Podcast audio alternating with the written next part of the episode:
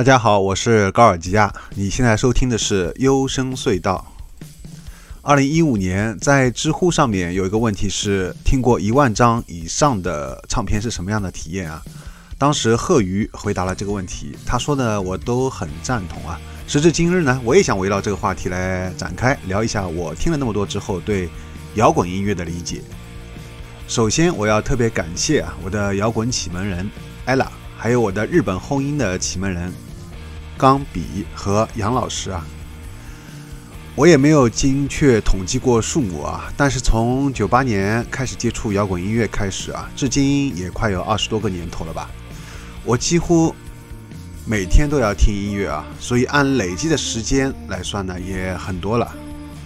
截止到二零二一年九月二十二日啊。按照豆瓣上标记的，听过的有三千一百一十五张唱片了。我接触音乐的渠道呢，没有中断过啊。从最早 Napster 到 SoSeek，从 BBS 到个人博客，从豆瓣到虾米，从网易云音乐到 Spotify，中间没有中断过。当然了，还有大自鸣中的这一段短暂的线下的快乐的陶冶时光。不过，不过我应该是其中冲着电影 DVD 而很少冲着打口和圆盘去的这个伪乐迷啊。原因是我喜欢的音乐太冷门了，冷门到无论是打口还是圆盘都根本不会淘到啊。这也是我的音乐节目很难推广的原因吧。说回渠道啊，有人想让我说一下如何寻找自己喜欢的音乐，这是一个很不错的话题啊，我会放在下期节目。来详细聊一下我是怎么挖掘到和自己口味相似的新乐队的。真正的猜你喜欢呢，还是要靠自己。我有着自己的独特的写道办法。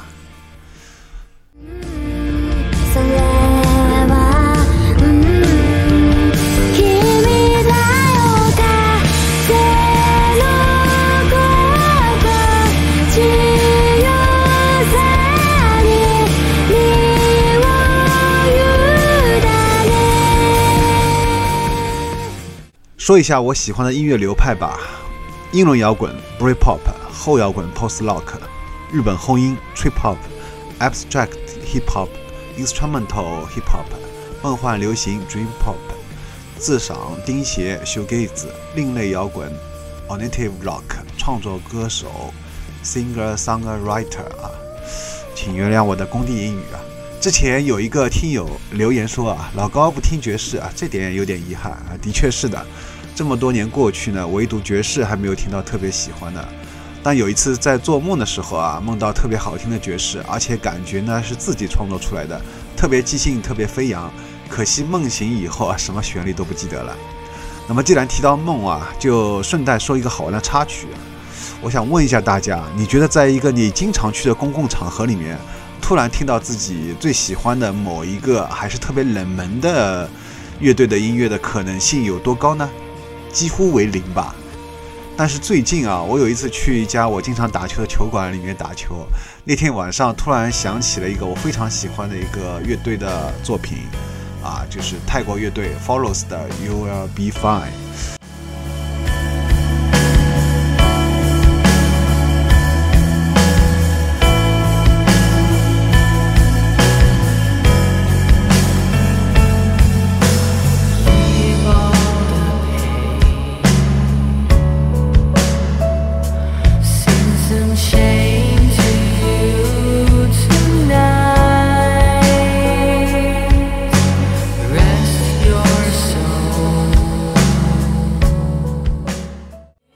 当时就我感觉像做梦一样，把我给整懵了，我球都不会打了，而且我还担心下秒我会在节目里面说话声音会出来，那我就真的社死了。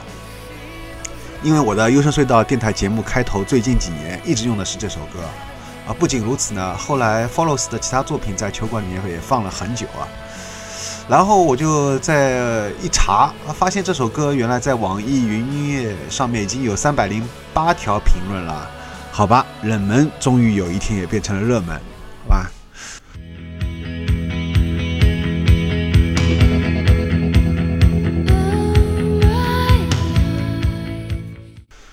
我接触摇滚音乐的变化过程，一言以蔽之啊，就是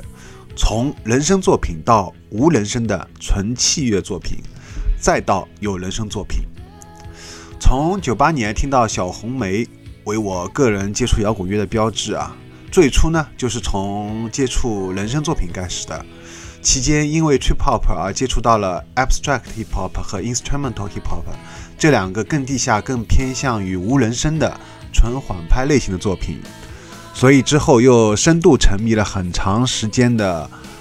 无人声的作品，包括还有器乐作品啊，尤其是以后摇滚为代表。在听了很久的后摇滚之后呢，有一天我发现啊，我从一开始的 abstract hip hop 开始到后摇滚这么长的一段时间里面，都是接触的无没有人声的作品，而这些音乐呢，已经快让我抑郁的不行了。于是我又想重新听一些有人声的作品了。这个时候我才开始接触自赏钉鞋摇滚和有人声的后摇滚，然后在钢笔和杨老师的影响之下，我终于在日本找到了符合的。我的音乐审美要求的完美音乐，也就是同时结合钉鞋后摇，同时又带有人声的摇滚作品，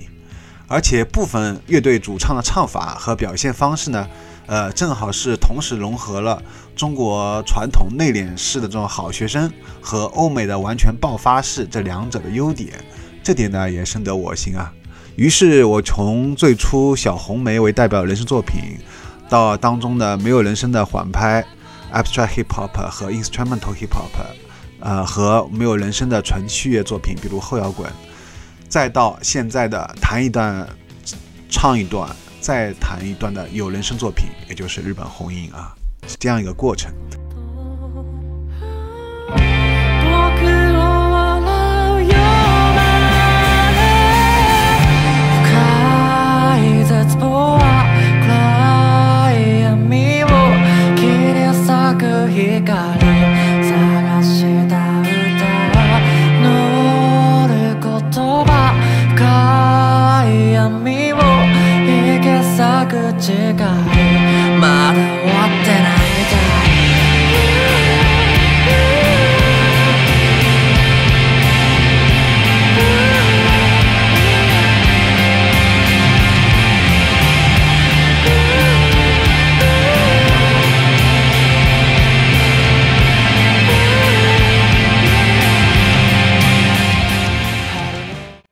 对器乐部分特别敏感，会对三大件的需求特别高，并且这是在接触了大量电子音乐之后，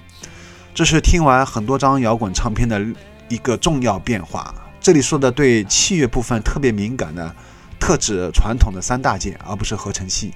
在早期啊，我听过大量的电子，也接触过很多的合成器音乐，但我依然对传统三大件的需求很高。并且以前在大学毕业之前啊，听的都是以人声为突出的港台流行音乐嘛，所以很少去注意人声背后的其他乐器。那现在回头再去听，啊，会发现许多我喜欢的港台流行乐里面呢，呃，是有都很突出以键盘和钢琴为伴奏的。还有一个显著变化是啊，别人是因为某个歌手本身唱的好听而喜欢。而我可能是因为这歌手的某首歌中间的一段吉他音色变化很合我口味啊。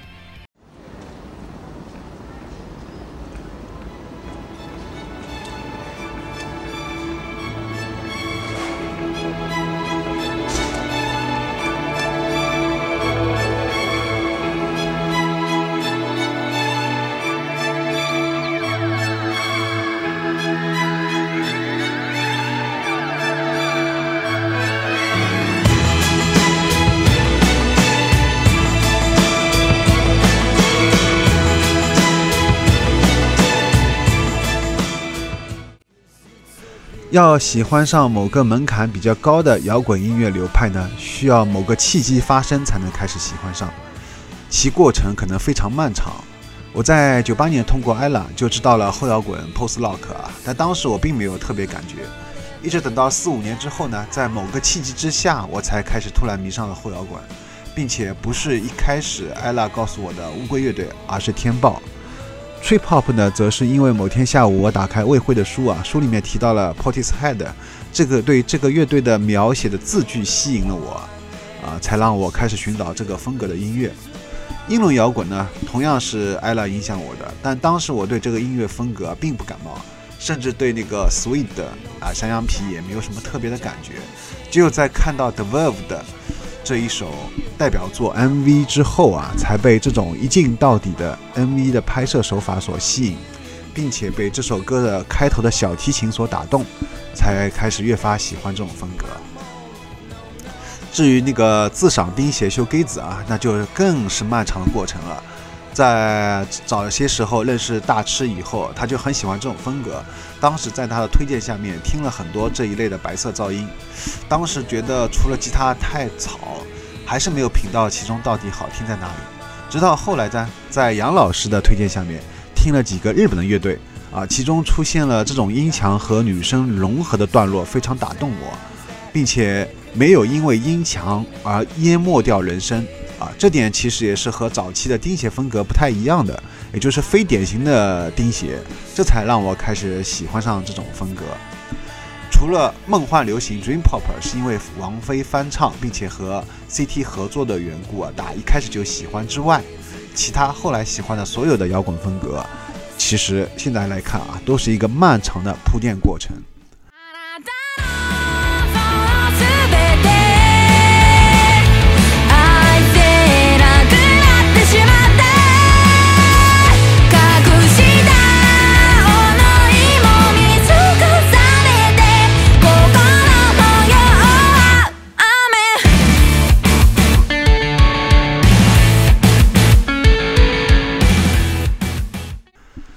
随着这一些我喜欢的音乐风格都深入接触之后啊，我发现自己更喜欢的还是融合了这个风格更有创新的音乐，而不会一直停留在对该风格代表乐队的代表作品上面。啊，这也就是我其实一直比较抗拒去做一些经典乐队的节目，我更想做一些新乐队的专题节目。而且通常一个风格一旦被起了一个新名词之后啊，就会有固化的趋势。那唯一的好处呢，就是拿来做推广的时候会比较方便了，所以我很赞同我听歌很杂，根本不管什么风格啊这样一种说法。不管什么风格呢，其实只有你自己喜欢的，对你来说才是最重要的。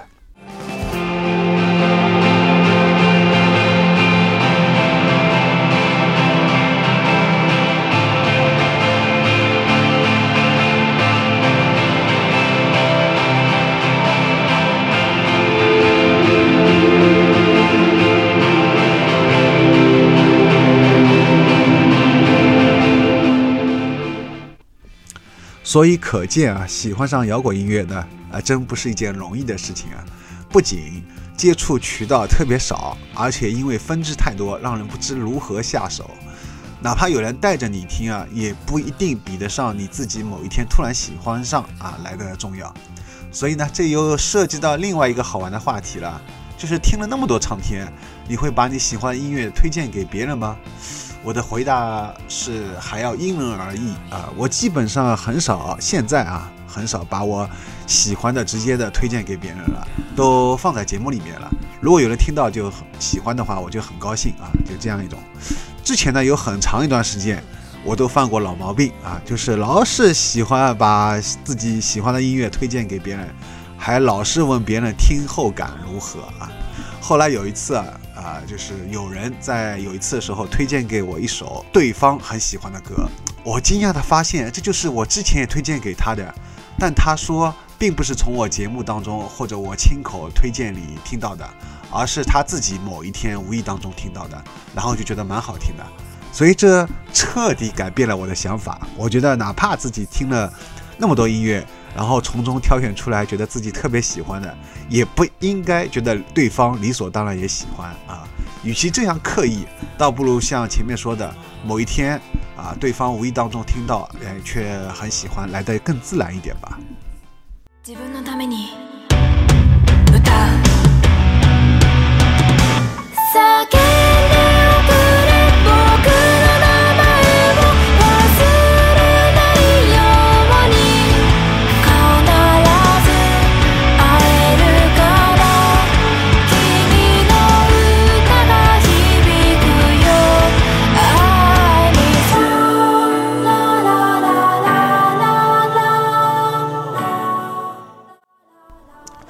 还有就是隔几天听音乐，有时候会比每天听大量音乐啊，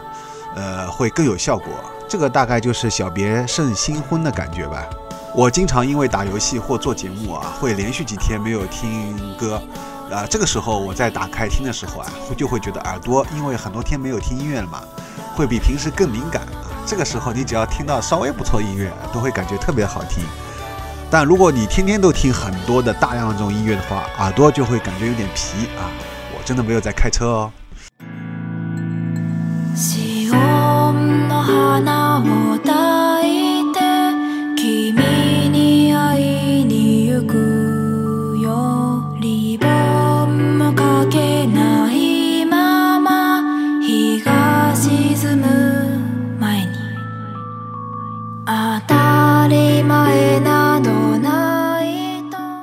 说回正题啊，在当下音乐流媒体如此发达的年代啊，其实，呃，Spotify 加网易云音乐啊，这个两个已经足够能让你找到世界上大部分的音乐了，啊，更不用说大部分稍微热门的音乐啊，就随处都可以找到。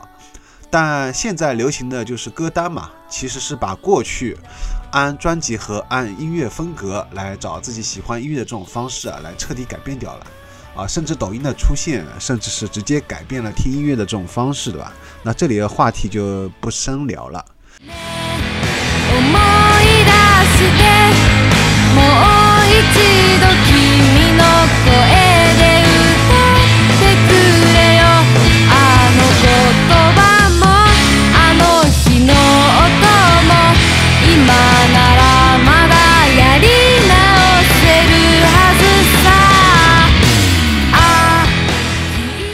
呃既然说到冷门呢，我很想围绕这一个聊一下来啊，就是我和大部分人刚接触摇滚音乐的这个起点不太相同啊，大部分人我相信应该都是从枪花和滚石这一类经典摇滚开始接触的，但是我却是从梦幻流行、英伦摇滚和华丽摇滚这几些风这些音乐风格开始接触的，原因是我对女生 vocal 啊一直有着偏爱啊，从王菲到小红梅再到。CT 一路过来，基本上就没有什么男生的 vocal 的事情了。而女生 vocal 呢，除去最知名的几个经典的摇滚乐队之外啊，大部分的女生的 vocal 的乐队的知名度呢，是远不如男生的主唱的乐队的。那不仅如此啊，大众一直存在着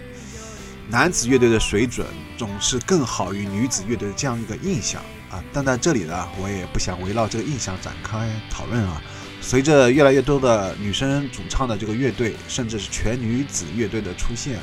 当下这种印象已经有所改变，但是依旧是以男生为主的乐队啊，还是占留着、占据着最顶流的主流视线啊。所以我在音乐上的喜好，无论从主唱还是从音乐风格上来说呢，都不是热点，比较偏向于冷门的。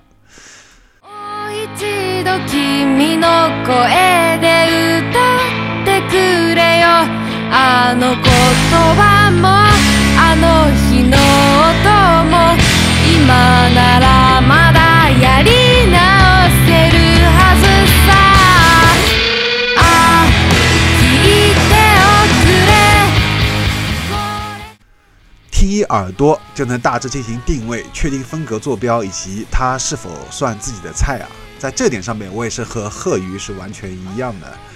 我我很少去关注什么日推，因为日推里面绝大部分都是我已经收藏过的乐队的作品，啊，这点就和猜你喜欢一样，那大数据猜到后面的结果都是我自己早已经收藏过的，而很少真正推荐给我没有听过的，但又是我喜欢的，而且我也有自己的筛选听音乐的一个流程，除了自己一直关注或者收藏过的乐队出新歌会完整听完啊。大部分其他没有听过的乐队啊，我也是跳着听，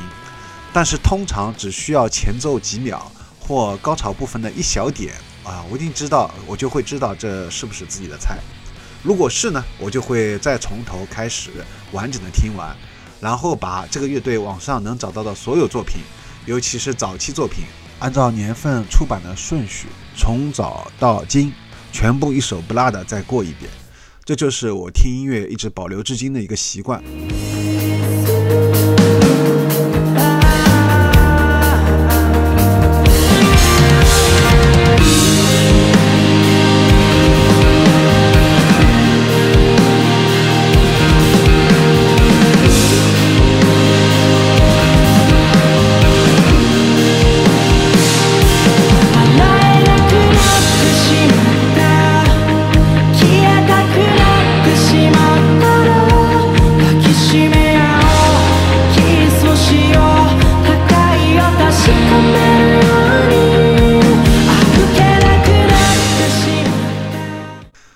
对听音乐的设备没有极致的追求，但是呢，不太习惯耳机，而是通过音箱的外放，所以我会对声卡和音箱有一定的要求，很少通过手机播放，所以对音乐的环境倒是有一定的要求。也就是只有在家我才会开始听音乐，而在外面呢，很少插着耳机听音乐。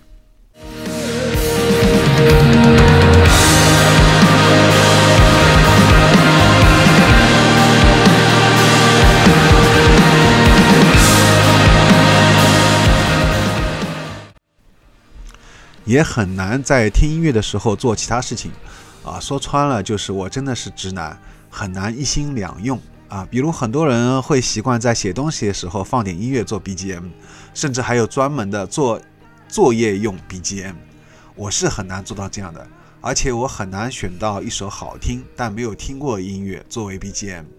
对。不仅要求好听，还要没听过啊！所以一旦找到了，我可能就按照刚才说的习惯啊，就是开始顺藤摸瓜一般，把这个乐队网上能找到所有作品都过一遍啊，就去做这个事情了。于是我原本用来写作时间呢，呃，都被我用来去找音乐上面了。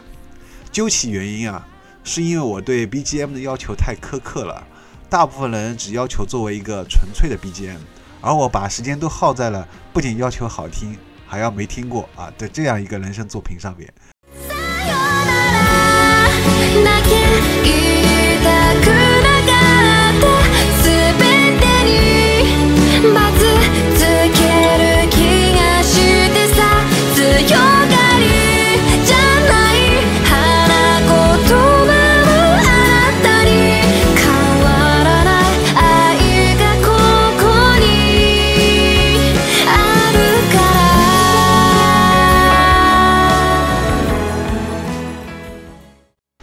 买唱片的习惯却是从最近这几年培养起来的啊，就像刚才说的，呃，在早期还有线下的淘碟圣地时候，我就放弃了可以在线下淘到自己喜欢的唱片的念头。但是从最近这几年接触到代购网站开始啊，我突然发现，哎，可以通过这个形式买到一些很难找到的非流通的地下乐队的唱片。非流通这个词啊，其实是从日本唱片店里面知道的。在日本有一家特别有名的唱片连锁店啊，另外一个著名的资深乐迷默默啊，曾经还给这家唱片店的纪录片翻译过中文字幕啊。这家店就叫 Tower 啊，我把这个纪录片地址也搁在评论区置顶了。在 Tower 唱片店里面啊，有专门一些唱片货架上面会标记着非流通，就是由乐队自制出版的。并没有通过商业唱片公司发行的唱片，也就是豆瓣音乐上面在每张唱片信息的最后一行“出版者”上面，你有时候会看到这四个字“自主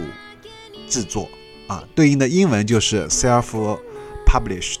如果喜欢淘一些日本地下唱片的，可以在淘儿唱片店里面逛一下这些非流通唱片啊，相信可以淘到不少好货啊。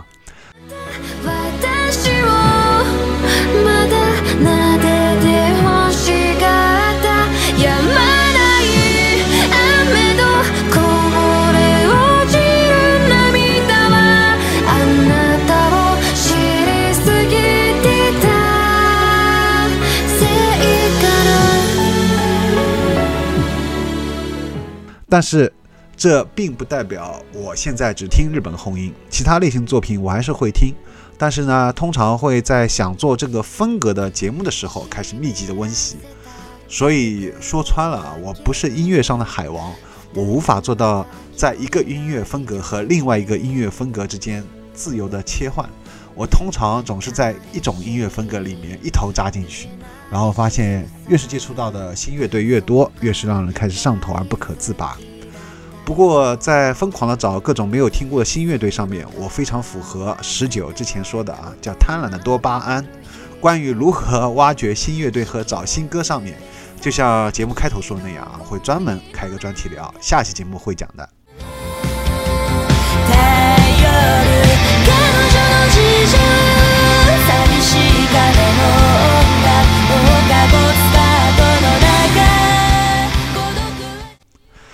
所以呢，我大部分听音乐时间都花在了寻找和我喜欢的感觉类似的音乐上面去了。寻找的时间占据了听音乐时间的大头。一旦找到了，我会感觉今天一天没有白活，而且会立刻上头啊，就像满月时候的吸血鬼或狼人一样兴奋。每隔几天，我都会打开我订阅的乐队频道啊，看一下我关注的乐队最近发了什么新歌没有。因为日本乐队哪怕是还没有出道的地下乐队，也有自制 MV 的习惯，所以我通常总是从他们的 MV 里面知道他们要发新歌的消息。除此之外呢，Spotify 还有一个很好的功能叫 Release Radar 啊，把你 follow 的乐队里最近一周出过的新歌都给你整理在一个歌单里面了。呃，之前的虾米和现在的网易云音乐也有类似的消息通知功能，但是因为版权原因啊。呃，许多音乐都下架了，要么就是更新时间上面会慢一拍。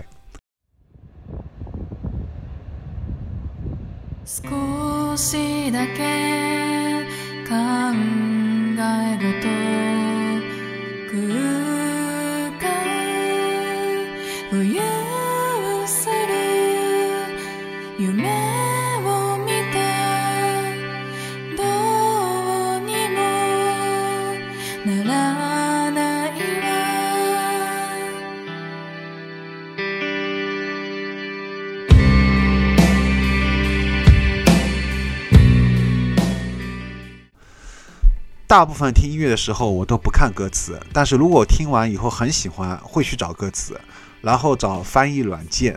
连猜带蒙，试图理解创作者通过音乐表达意思。所以网易云音乐上面有一些喜欢的音乐啊，终于有人翻译了歌词之后，我会再去听一遍，发现果然能更深入的明白音乐人要表达东西了。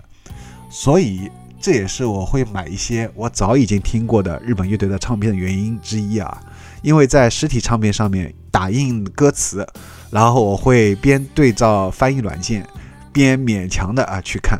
在节目最后啊，特别回答一个来自神秘听友的问题，他问啊，老高，你毕竟听了那么多年音乐了，除了摇滚，好像从来没有听你推荐别的音乐，没有去尝试过吗？找到过喜欢的吗？像电子、嘻哈、古典、爵士、民谣创作人这些呢，很多人听了很久的摇滚啊，后来都转到爵士和古典上面了。为什么你还没有呢？啊，这些问题特别好。本来我节目都剪辑完了，都上传了，破例啊，再专门回答一下这个问题。的确啊，我是除了摇滚之外，没有推荐过其他大类的音乐。我有尝试过几个其他的大类啊，比如说像电子，像其中的 IDM 和 Drum and Bass 啊，是我比较喜欢的两种电子音乐风格。另外，还有一种氛围电子啊，比如现在大家听到的这个 BGM 就是的。还有来上海演出过几次的 C Set 啊，都是蛮喜欢的。民谣的话，国内最喜欢的是花粥，呃，创作歌手的话，国内和国外喜欢的就多了去了。我在最近这几年的日本年度最佳轰音里面啊，都会专门整理几个喜欢的日本创作歌手。嘻哈呢，则是有一次在一个日本少年的原创嘻哈作品下，呃，留过深刻的印象。国内的话，于真不错。至于古典和爵士，目前喜欢的还真的是空白。究其原因啊，是我对传统三大件，也就是架子鼓、电吉他、电贝斯啊这三个乐器是一直很喜欢。这么多年过去了，还没有听腻。光是电吉他的各种效果器的音色和旋律变化啊，就已经可以听一辈子了吧。所以等于我要喜欢上某一个乐器的音色啊，可能才会喜欢上其他类别的音乐。就像之前说到的，从接触到喜欢，本来就需要一个契机和漫长的过程。而我呢，又特别喜欢在某一个音乐类别里面的一个分支啊，一头扎进去，所以这也是为什么除了摇滚，这么多年来很少喜欢上别的音乐的大类的原因吧。好，那么这期节目啊就聊到这里了，下期节目我们来聊如何来找到你喜欢的音乐啊，我有一些独特的猜你喜欢的方法，好吧？好，大家再见，拜拜，我是高尔基啊，下期节目再见。